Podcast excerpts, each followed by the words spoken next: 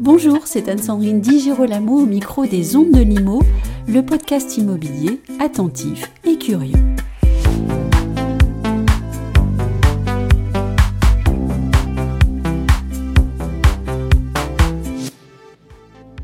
L'occasion de l'élection présidentielle 2022, Consultim Group et Harris Interactive ont mené une enquête afin de mieux comprendre la perception des Français quant aux enjeux liés à leur logement. À notre micro aujourd'hui, Jean-Luc Guittard, directeur général de Consultim, un professionnel, vous allez le voir, au jugement précis, qui évoque avec nous les propositions de son groupe afin de créer un choc de l'offre du logement en France. Jean-Luc Guittard, bonjour. Bonjour Anne-Sandrine.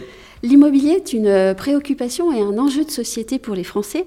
Qu'attendez-vous du nouveau gouvernement et la nouvelle législature pour répondre aux inquiétudes des Français sur le logement? Pour rebondir, effectivement, on, a mené un sondage avec Harris Interactive qui a confirmé effectivement l'ensemble de cette euh, analyse, de cette intuition finalement qui était la nôtre, qui est de dire c'est une préoccupation majeure. C'est vraiment confirmé. Alors du coup, préoccupation égale sans doute des attentes qu'on a plus ou moins précisées et puis auxquelles on a contribué en essayant de donner quelques idées. Première chose, la France ne construit pas assez, c'est pas nouveau, c'est, euh, ça existe depuis une bonne dizaine d'années, on devrait faire 500 000 logements par an, en réalité on n'en fait que 400 000, donc le déficit s'accroît. Euh, le stock, lui, il est de 35 millions, donc on voit un petit peu l'écart entre 400 000 nouveaux et 35 millions de stock, donc le marché, le vrai marché, c'est le stock. D'ailleurs, cette année, il y a eu 1 200 000 transactions, enfin en 2021 qui nous ont montré la dynamique. Quand on ne trouve pas du neuf, on va chercher de l'ancien. Donc cette préoccupation, elle est en plus, elle est qualitative, c'est ce qu'on a vu dans le sondage, elle est quantitative parce que les Français achètent. Donc la solution à cette crise, il y en a une première qui est assez simple finalement, c'est de construire plus. Donc faire plus de logements, arriver à ce fameux 500 000 ou en tout cas essayer de rattraper son retard. C'est très compliqué parce que c'est un problème de capacité de production. D'accord? Mais c'est très compliqué parce que la base de l'immobilier, c'est le foncier. Oui. Or aujourd'hui, le foncier, il est cher et il est rare l'un étant lié avec l'autre. Donc comment on fait pour libérer le foncier? Alors nous, il nous semble qu'il nous faut sans doute une approche de type euh, loi d'exception, comme on l'a vu euh, sur les JO. Finalement, les JO, c'était impossible de ne pas être prêt, enfin en tout cas de ne pas les faire une fois qu'on a gagné, etc. Bah, je pense qu'il faut appliquer la même méthode qu'avait appliqué d'ailleurs le, gouvernement précédent, en disant bah, on vote une loi d'exception, ce qui fait qu'on peut aller plus vite, on peut aller plus loin, on peut aller plus haut, comme dit la devise olympique, mais en tout cas, on se donne les moyens, compte tenu de l'importance du sujet, de passer parfois outre un certain nombre de réglementations, euh, fussent-elles locales, pour dégager plus de foncier. Donc pour nous, ça veut dire euh, j'accède plus facilement au foncier. Sans doute, il y a un effet fiscal pour dire aux gens, si vous libérez du foncier, enfin si on peut utiliser votre foncier pour construire des logements, vous avez une, moindre imposition sur les plus-values. Et alors moi, je mettrais les deux. Je mettrais un avantage fiscal, ça c'est très français. Oui. Mais je mettrais aussi une punition fiscale. Bien sûr. Je mettrais aussi une punition fiscale, c'est-à-dire si vous vendez pas dans les trois ans, puisqu'on est bien sûr une recherche d'un choc, en fait, d'un rebond, si vous ne le faites pas, vous serez plus taxé. De façon à ce qu'on ait bien les deux effets c'est mieux maintenant et ce sera pire demain. Voilà, c'est ça mm. je crois qui serait de mon point de vue important. Ensuite, deuxième approche sans doute simplification un petit peu des règles. Euh, on voit qu'aujourd'hui on a euh, euh, quand même pour, pour développer un projet immobilier, on, on discutait avec quelques promoteurs, ils vous disent aujourd'hui, entre le jour où je trouve le terrain et le jour où je livre les logements, il s'écoule souvent cinq années. Euh, ce qui me paraît excessif. Je pense qu'on peut trouver, il, y a, plein de moyens sur les autorisations administratives, sur les délais, sur, il y a beaucoup de choses qu'on pourrait compresser un peu pour que la mise à disposition, si, vous gagnez un an, hein, finalement, parce que on voit qu'on prend du retard depuis 10 ans, on pourrait déjà regagner assez facilement en gagnant un an sur le délai qui s'écoule entre je trouve mon terrain et, et je livre. Donc là, il y a à coup sûr quelque chose à, quelque chose à imaginer pour libérer plus de foncier. Mais pas simple, puisque la réglementation euh, française est tellement complexe et, le fonctionnement administratif est, si euh, foisonnant, on va dire. On est dans une... J'entends, hein, en tout cas dans les, dans les, programmes divers et variés, c'est la, la, saison, qu'on veut simplifier. Je, je pense que s'il y a bien un domaine qui s'y prête, oui. Euh, c'est bien l'immobilier avec sa multitude. On pourrait être précurseur d'une vraie simplification euh, effective cette fois-ci. Oui, voilà, je pense que l'État doit, à mon sens, reprendre un tout petit peu de son pouvoir euh, normatif. Mhm. pour lui-même et c'est pas lutter c'est pas être opposé à la décentralisation dont on a évidemment tous vu les vertus mais c'est simplement dire que quand il y a des domaines d'urgence quand il y a des domaines qui touchent comme ça à ce qui est un bien essentiel hein, c'est ainsi moi que je le conçois on ne peut pas considérer que l'État n'a pas ce pouvoir. Je pense que l'État, il l'a prouvé dans une période de crise, il est capable d'agir. On, vient, on sort d'une crise Covid qui était quand même juste euh, totalement inédite. L'État a joué son rôle et mhm. je trouve que c'était très bien. Et donc il a pris des mesures qui étaient des mesures d'exception. Enfin, on a tous vécu ça comme étant, c'était jamais arrivé quoi. Mhm. Eh ben, il a su le faire. Donc je pense que la capacité existe dans l'État. Oui. Maintenant, il faut que la une cause, de volonté. Exactement. Il faut que la cause soit reprise comme étant une cause centrale. C'est 90% des Français sont préoccupés par le sujet. C'est ce que dit notre sondage. Euh, c'est un bien de base, hein, je veux dire, se loger, se nourrir, se soigner. Quand, quand, on satisfait à ces trois contraintes-là, je ne dis pas que la vie est parfaite, je dis juste qu'elle est euh, possible. Mhm. Euh, et, je crois que là, on est vraiment dans cette problématique. Mais cette prise de conscience, elle, ne peut venir que de l'État. Oui. Elle ne peut pas être individuelle, elle peut pas être chaque. Euh, on entend beaucoup de, fédérations professionnelles, de promoteurs, enfin d'opérateurs, nous-mêmes d'ailleurs, en tant que participants à cette réflexion. Mais on propose des idées, on réfléchit, on mm. peut dire qu'on n'est pas content, enfin on peut faire plein de choses. Euh, le fait est que c'est pas nous qui avons le pouvoir de décider, c'est plutôt mm. mieux d'ailleurs, on ne peut que proposer. Il y a eu des tentatives, je pense au, plan de construction de logements HLM élaboré par Mme Vargon. 250 000 logements mm. étaient euh, prévus sur deux ans. Euh, force est de constater que deux choses d'abord. Je pense que la capacité de production des promoteurs et de la maîtrise d'ouvrage directe des bailleurs sociaux ne correspond pas à ce chiffre. Donc en fait, c'est une vraie ambition politique et il faut. Hein, oui, ben on parlait de volonté politique tout à l'heure. Là, elle était là. La volonté est là, mais et qu'est-ce qui ne marche pas alors? Ben, Ce qui ne marche pas, c'est que je, la ministre, à juste titre, dit il faut, c'est vrai, hein, 250 000 logements sur deux ans. Bon. Aujourd'hui, le logement social, c'est 100 000 logements par an, péniblement. Ça veut dire vous passez à 125 000 par an. C'est beaucoup hein, comme progression. quelles sont les mesures qui ont été proposées à côté pour accélérer? Aucune. Les seules mesures qu'on trouve de temps en temps, c'est des mesures financières, en disant vous serez financé si vous faites les projets. Mais en fait, le financement n'a jamais été un problème dans le logement social, puisque c'est le livret A à travers la mm. Caisse des dépôts qui finance. Donc euh, le livret, la profondeur du livret A est telle que, en tout cas aujourd'hui, on peut considérer qu'il n'y a vraiment aucun problème. Donc il n'y a, pas les mesures, en fait, il y a la volonté politique, et c'est déjà, déjà bien, hein. si elle n'y pas, c'est encore pire. Mais, mais la mise en œuvre de ces mesures. Moi, je crois que le, sur le, quinquennat précédent, il y, a, beaucoup de mesures qui sont euh, euh, globalement bonne. Oui. Euh, la volonté est là, la réflexion est bonne. Mais alors, à la mise en œuvre, assez souvent, il, ne se passe finalement pas grand-chose. C'est très français, ça. Un idéal, des idées et pas de mise en œuvre ou pas de, possibilité de, réel travail sur comment est-ce qu'on fait et comment est-ce qu'on le, on le fait. Mmh. On est quand même dans un schéma où nous, on considère, on n'est pas les seuls, mais qu'il y a une forme d'urgence. Là encore, je reprends l'exemple de la pandémie. L'urgence a fait que l'État a pris des décisions totalement inédite. Enfin, que mm. en temps normal, on n'aurait jamais décidé ce qui a été décidé pendant le Covid en termes de, de soutien aux entreprises, de, de mise en œuvre de, la force de l'hôpital. Euh, enfin, tout ça, c'était impossible. Personne vous aurait dit ça, vous nous auriez dit, vous rigolez. En fait, on l'a fait. Ils l'ont fait. Mm. Ils. Hein. et, donc, je crois que c'est ça le problème, c'est que c'est possible, en fait. On repart sur, sur le sujet. Donc, euh, libérer le foncier, ça c'est une proposition. Aussi utiliser de façon plus efficace l'espace. Et là encore, il y a un peu plus de cohérence à donner. Clairement, euh, je pense qu'il faut qu'on démolisse plus. la France est le pays de la reconstruction, on a tous euh, en mémoire ça, et c'est très bien. Simplement, on ne démolit pas. C'est-à-dire qu'il y a des endroits, dans des villes, on, a pris une grande décision, et ça, ça fait partie de ces décisions qui sont plutôt bonnes, je trouve, de ne pas artificialiser les sols. Mm. Bon, très bien. Donc ça veut dire qu'on s'engage sur des objectifs écologiques que je crois à peu près tout le monde partage aujourd'hui. Une fois que cette décision est prise, c'est une bonne décision. Comment je fais pour faire en sorte que je continue à loger des gens dans des mm. logements que je dois quand même construire Au moment où je dis je ne peux plus utiliser de nouveaux terrains, eh bien c'est pas très compliqué en fait, c'est que je reprends la ville telle qu'elle est et je la densifie. Et donc il nous semble que la deuxième mesure d'évidence, c'est de permettre, par des règles toujours un peu nationales, de densifier là où euh, bon, il y a des dents creuses, qu'on appelle les dents creuses, c'est-à-dire des terrains qui ne sont pas exploités. Vous avez d'anciennes, euh, d'anciens ateliers, usines qu'on trouve dans pas mal de villes. en fait, la surélévation aussi. Exactement. À la fin, vous avez donc du foncier ou de la capacité constructive qui existe.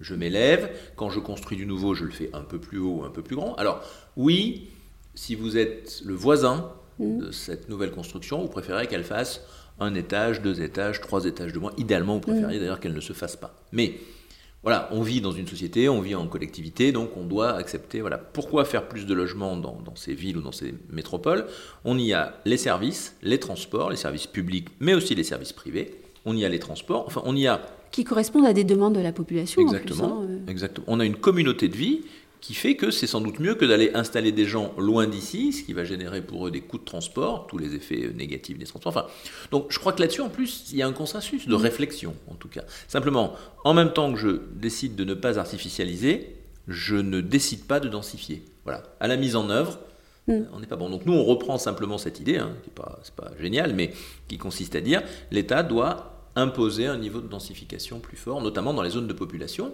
où, vous le savez comme moi, arrivent des gens. Mm. Il, y a, plein de métropoles en France par leur attractivité, qui attirent tous les gens. Tous les ans, pardon, on a des chiffres en tête comme 10 000 personnes qui arrivent, je crois, sur l'agglomération bordelaise, 12 000 sur l'agglomération toulousaine. Enfin, il y, a, des chiffres là-dessus assez précis, parce que finalement, c'est un mm. comptage. il, faut bien, il faudra les loger. Hein. Oui. La contrepartie de ça, c'est que si on le constate sur ces marchés-là, la croissance des prix à Lyon, à Bordeaux, euh, partout, est très forte, parce que comme on donne moins d'agréments au sens du logement social et moins d'autorisation en général de construction, eh il y a moins de logements. Et donc, comme tout le monde veut acheter le même, hmm. il est plus cher. Au niveau fiscal, alors, si on a un nouveau ministre, il faut à nouveau une nouvelle loi, un nouveau euh, plan, euh, monsieur ou madame? Je ne sais pas si euh, c'est toujours sûrement intéressant d'avoir son nom sur un avantage fiscal. Bon, je, je, comprends ça. Mais en même temps, moi, il me semble que le, le sujet de fond, c'est qu'on doit aider fiscalement, mm. mais, peut-être pas que fiscalement, mais on doit aider à créer des nouveaux logements. Donc soit transformer des anciens. Mm. On sait que le taux d'occupation des logements chez les personnes les plus âgées, chez les plus de 60 ans, c'est le double de mètres carrés que chez les moins de 30 ans. Alors vous me direz, c'est normal, la mm. vie est ainsi faite. D'accord.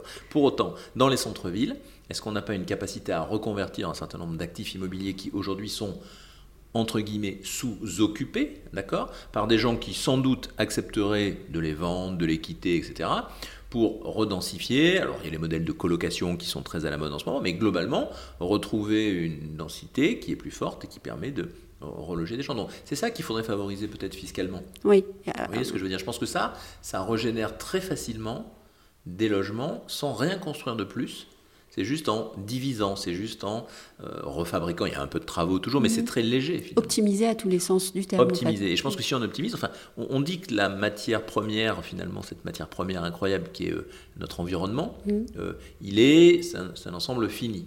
Donc, moins le consommer, c'est réutiliser. Alors, on parle de réutilisation quand on trie nos déchets. Enfin, on, on essaye tous de faire ça. Mais je pense que si on réutilisait ces espaces, qui sont des espaces qui sont aujourd'hui urbanisés, équipés en services, comme je le disais tout à l'heure, réutiliser utiliser ces espaces, c'est quand même la meilleure façon de faire des économies sans que la planète en subisse les mm. conséquences, ce qui me paraît d'ailleurs aujourd'hui assez normal. Qu'est-ce que vous pensez des obligations de rénovation énergétique? Alors, cette, euh, là encore. Et leur impact sur le logement, hein, bien, sûr. on s'entend. Bien sûr. Bon texte, comme je le disais tout à l'heure. Bon texte, on dit, on a des, il y, a un double effet. Il y a un effet de d'émission, c'est-à-dire ce sont des, ce sont des, des actifs qui polluent, en tout cas qui émettent. Et deuxièmement, les gens qui les occupent ont des coûts pour se chauffer qui sont excessifs. Bon, ils le sont d'autant plus qu'avec la guerre en Ukraine, ils sont alors maintenant même très excessifs et encore on est toujours sous bouclier. Imaginons qu'on soit euh, hors bouclier, ce serait une, sans doute une catastrophe. Donc, très bon texte. La question c'est pareil, mise en œuvre. Mise en œuvre aujourd'hui, lorsque vous êtes propriétaire bailleur, c'est-à-dire que vous avez acheté un appartement pour euh, conforter un peu votre retraite, que vous avez décidé de le louer, meublé ou, pas meublé d'ailleurs, et que ça vous fait un complément de revenu. Si vous êtes dans une copropriété dont la majorité est faite de propriétaires occupants, donc des gens qui habitent dans le logement, eh bien vous aurez beaucoup de mal à les convaincre de faire des travaux pour que votre logement monte en étiquette, donc quitte les étiquettes F et G, et, donc, vous allez vous retrouver avec un investissement dont la valeur sera, alors pas de zéro, parce que c'est théorique, mais fortement amoindrie, parce qu'avoir un logement pour avoir des revenus complémentaires et pas pouvoir le louer, c'est pas, ça pose quand même des problèmes assez sérieux. Donc, on aurait sans doute dû modifier peut-être, je sais pas, les règles de majorité en copropriété, euh, euh, créer des obligations nouvelles. Je n'ai pas une technique, je pense qu'il y a plusieurs techniques, mais ne rien faire, c'est très bonne idée, très mauvaise mise en œuvre. Donc ce sujet-là, il enlève dans les grandes villes près de 20% du marché. Donc 20% à peu près des, des, biens qui sont mis à la vente dans l'ancien sont en étiquette FG.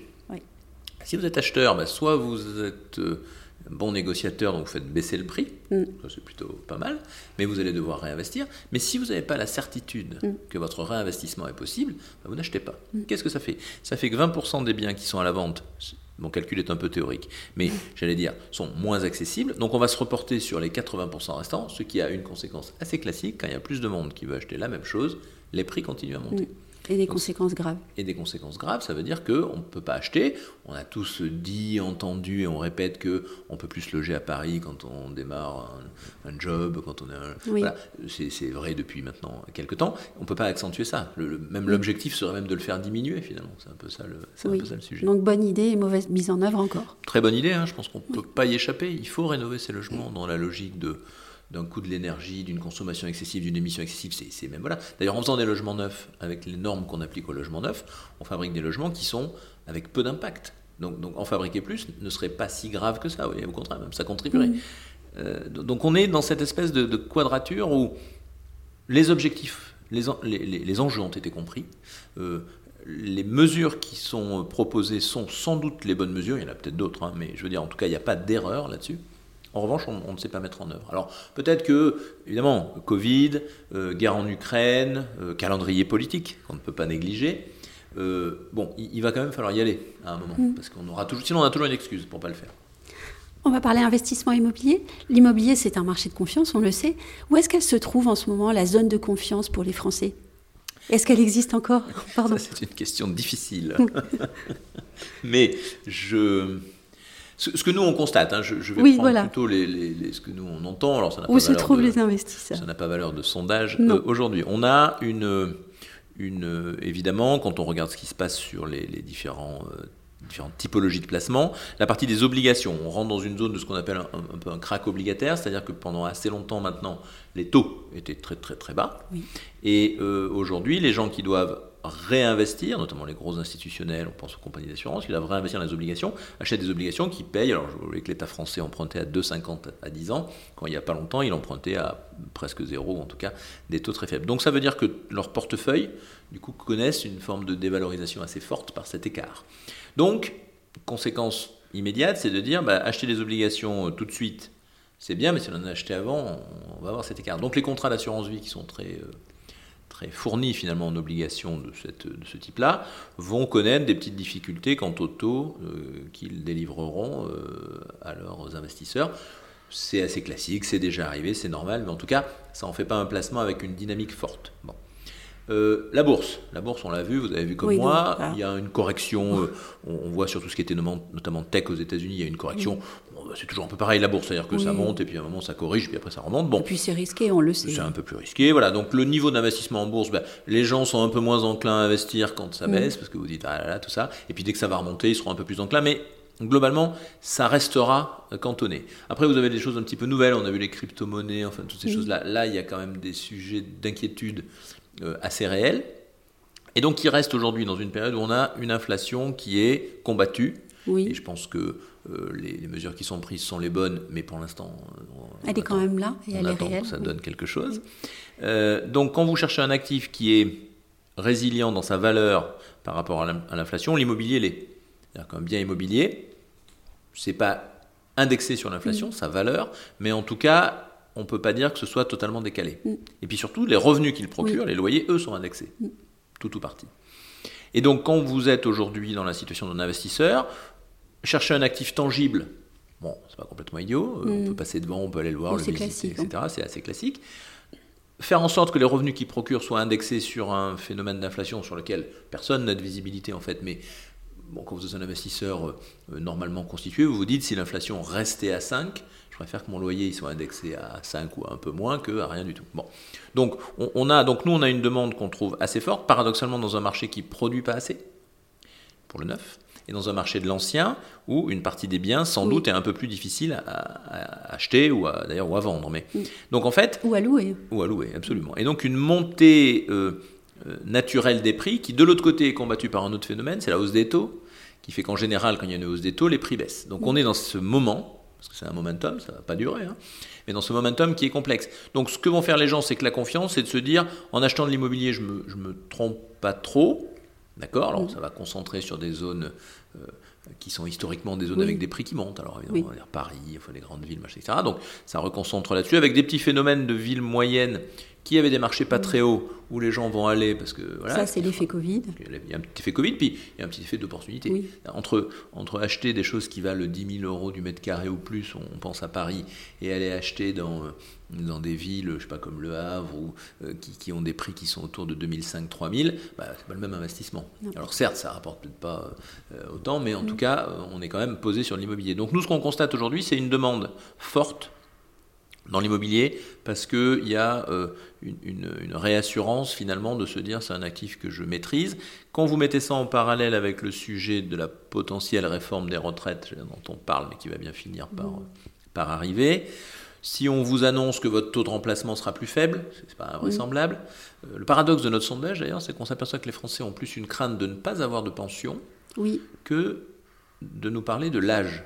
J'ai trouvé ça assez frappant parce que moi-même, mais je pense qu'on est sous l'influence de ce qu'on lit et de ce qu'on écoute, c'est que euh, on dit ah là c'est l'âge, alors c'est 62, 65, toutes les hypothèses possibles. Tout le monde parle de ça, mais en fait les Français, eux, on a interrogé 7000 avec Harris, ils disent moi je suis inquiet sur ce que je vais avoir comme pension.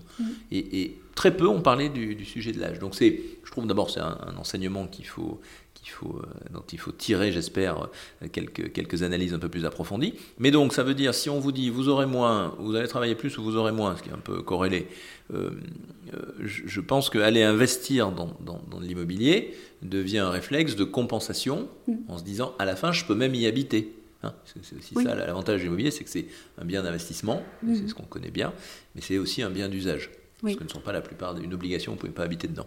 Et, et, donc, fort de ça, sans doute une assez forte demande, des corrections de marché dont on a encore un peu de mal à les, à les, sentir. Alors je disais là que les notaires parisiens ont annoncé une baisse de zéro quelque chose. Bon, je ne sais pas, je pense qu'il y a l'effet des, prêts, donc le rôle des banques va être important.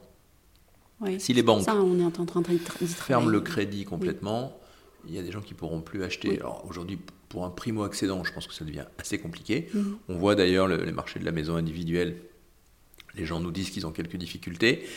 On ne pourra pas le fermer complètement. Alors, est-ce que c'est du prêt à taux zéro? Est-ce que c'est un autre mécanisme? Je ne sais pas. Mais on ne peut pas fermer l'accès au, primo-accédant. C'est quelque part. D'abord parce que c'est le taux de rotation du parc locatif. Donc n'oublions pas que dans ces cas-là, les gens ne quitteront pas sinon le lieu où ils vivent. Hein. Il faut bien vivre quelque part. Donc on va ralentir ce marché-là. Enfin, je pense qu'il y a plein de, il y a, il y a plein d'inconvénients. Donc une demande forte qui est renforcée par cet ensemble pardon, d'éléments externes, internes, etc. Et puis une projection qui est une projection avec un peu de doute et qui, dans ces cas-là, ramène quand même globalement euh, sur l'immobilier. On termine juste avec une question sur la retraite. Sans vouloir être mauvaise langue, on voit quand même que le gouvernement donne une attention particulière à la question euh, environnementale, à la transition énergétique et peut-être euh, moins à la question de la retraite. En tout cas, les Français, vous venez de le dire, sont très inquiets pour leur retraite. Qui peut investir dans l'immobilier en vue de préparer sa retraite? Parce que là aussi, ce ne sont pas tous les Français. Qui sont-ils? Dans votre sondage, c'était assez clair aussi. Bah, il évidemment, il faut en avoir, qu'il faut avoir des revenus qui permettent de dégager finalement une capacité d'épargne. Donc ça, une partie des Français le peut, une partie ne le peut pas. Et aujourd'hui, avec euh, une inflation qui ne serait que euh, le coût de ce que nous dépensons, ça réduirait notre capacité d'épargne. Si cette inflation a la vertu normalement de faire également augmenter les revenus, bon, j'allais dire la capacité d'épargne est la même. Quand vous êtes en situation euh, d'avoir de l'épargne, effectivement, il va y avoir des orientations. Plus les placements seront des placements qui, aujourd'hui, acheter une assurance vie avec des taux de rendement à 1 point, dans une inflation à 5, vous perdez 4% par an il y a des gens qui vont se poser forcément la question. Donc vous irez vers des, des, placements et des rendements qui seront euh, les meilleurs possibles à l'instant T. C'est opportuniste. Ensuite, ça c'est la vision de l'acheteur du moment. Ensuite, vous avez des gens qui ont donc un patrimoine. Il y a ceux qui sont propriétaires de leur logement, il y a ceux qui sont locataires, etc. C'est aussi à l'analyse de ce patrimoine que les gens vont diversifier ou pas. Mmh. D'accord? Vous avez des gens aujourd'hui qui ont des contrats d'assurance vie qui peuvent se dire demain, est-ce que je ne peux pas en utiliser une partie pour faire une acquisition euh, immobilière dans un pays où, on l'a dit, je le répète, aujourd'hui on n'a pas assez de logements, euh, là en tout cas où les gens veulent habiter. Mm. Donc il y, a plein de réflexions qui sont, qui sont liées à la fois à la crise, mais aussi à des fondamentaux un peu plus longs. Avoir constitué un patrimoine pour euh, payer les études de ses enfants, euh, avoir un revenu à la retraite qui soit un peu meilleur, ces stratégies-là, elles ne vont pas changer en fait. Les gens auront les mêmes, ont les mêmes problèmes, se posent les mêmes questions. Est-ce qu'ils se les poseront un peu plus dans une réforme des retraites? Oui, et donc, mm. ce que ça donnera, moi, je, malheureusement, je ne sais pas le prédire. Mais en tout cas, ça va intensifier ces questions de dire je ne suis pas certain que ma retraite sera à la hauteur, laquelle je l'attendais, hein, c'est jamais qu'une projection. Mais donc comment est-ce que je vais la compenser? C'est ça, pour moi, le, mm. regard qu'on on va voir bouger ça dans les mois qui viennent. Euh, est-ce qu'il y aura des avantages fiscaux? Est-ce qu'il y aura des nouveautés qui seront créées par le, mm. gouvernement? Je ne le sais pas. Mais il faudra trouver quelque chose pour compenser cette crainte, cette peur. Vous parliez de confiance mm. tout à l'heure et vous avez, vous avez mille fois raison. Euh, cette confiance, elle est celle de chacune et chacun d'entre nous, mais elle doit être soutenue et entretenue euh, par les décisions politiques et par les décisions pratiques qui seront prises par euh, ce nouveau gouvernement. Et briser certains freins, je pense à la méconnaissance fiscale, euh, la méconnaissance des dispositifs fiscaux, pardon. Oui, ou la complexité. Mm. Moi, je suis très favorable au débat sur la simplification et sur le fait que ça devienne quelque chose de concret, parce que, parce que l'investissement immobilier, c'est le plus mm. complexe. Acheter une obligation, c'est super simple. Je le disais tout à l'heure, c'est vraiment, je ne sais pas s'il y a plus simple, mais en tout cas, c'est d'une simplicité euh, biblique. Euh, acheter un appartement, c'est compliqué. Il y, a, euh, il y a un promoteur, il y a un commercialisateur, vous pouvez avoir un conseiller d'une banque ou d'une institution ou d'un conseiller en champ de patrimoine, vous avez un notaire. Enfin, il y a une multitude d'intervenants, c'est toujours un peu compliqué, c'est un engagement fort, etc. Si on sait simplifier, alors maintenant on a des sujets de signature électronique, on a des sujets d'analyse précise du marché le développement de la tech, en tout cas dans la partie immobilière, améliore tout ça. Donc, on est sur le bon chemin. Mais ce sera jamais aussi simple d'acheter un logement mm. euh, que d'acheter une obligation. Alors on fait ce qu'on appelle de la pierre papier. Donc la pierre papier, c'est j'achète de l'immobilier, je, je prends un risque que je maîtrise, simplement je l'achète à la hauteur de mes moyens. Une, SCPI ou PCI, on peut souscrire 500 euh, euh, euros, 1000 euros. Acheter un logement, c'est jamais 500 euros ou 1000 euros. Il y a mm. toujours une opération qui est beaucoup plus volumétrique dans un contexte où les banques globalement prêtent un peu moins. Donc, donc, donc, faut que tout ça avance en même temps. En fait, s'il si, fallait plus ou moins conclure, je dirais que cette, cette confiance, elle est, elle est, elle est, je pense qu'elle est facile à faire revenir euh, s'il y a cette simplification, cette transparence, et si les gens... Parce que les inquiétudes que génère euh, euh, la guerre, le Covid, l'inflation, etc., il faut pouvoir et c'est un peu le rôle des politiques, en face mettre quelque chose qui dit voilà ce qu'on va faire, voilà ce que la représentation nationale, le gouvernement va faire pour en limiter les effets. C'est ce qu'on entend. Les boucliers, les aides, les chèques d'hiver, etc. ça participe de cette démarche. En revanche, il faut aller un peu plus loin sur le sujet de l'immobilier. Oui. Parce que celui-là, il est important pour les Français. Il est peut-être même parfois plus important que d'autres sujets qui sont finalement assez conjoncturels. Mm. Et puis pour terminer, il y a, une, chez les Français une vraie appétence à ça. Et puis, euh, vu la complexité des choses, une certaine compétence, je trouve. Oui, je suis assez d'accord avec vous. En fait, c'est le, c'est une passion, je pense, française. Ça, enfin, s'il faut dire ça comme ça, mais euh, et et on a tous un truc à dire sur l'immobilier. Oui. Pas toujours juste, mais, mais, on a tous un avis, une opinion sur un lieu, un marché, un prix. Euh, euh, on connaît tous des gens qui ont fait des super bonnes affaires. C'est marrant parce que c'est un endroit où, c'est un domaine d'ailleurs, devrais-je dire, les, gens qui achètent des obligations, ils font pas des bonnes affaires en fait. Enfin, ils vous le racontent pas comme ça. Euh, l'immobilier, c'est toujours parce qu'on partage quelque chose qui est purement financier, donc ça coûte tant et ça rapporte tant. Ça c'est un peu un peu gris. Et euh, en même temps, et c'est un lieu, c'est un lieu où on peut vivre. Où on dit c'est chouette, c'est bien placé, il y a une belle vue, c'est lumineux. Voilà, on a plein de, de qualificatifs de l'actif qu'on a dans, je crois pas beaucoup d'autres domaines en fait. Même non, et même dans d'autres pays. Hein, euh, je suis d'accord. Oui, le français euh, aime bah, ça. Bah, voilà, c'est l'exception française. Merci beaucoup Jean-Luc Guiffard. Merci beaucoup.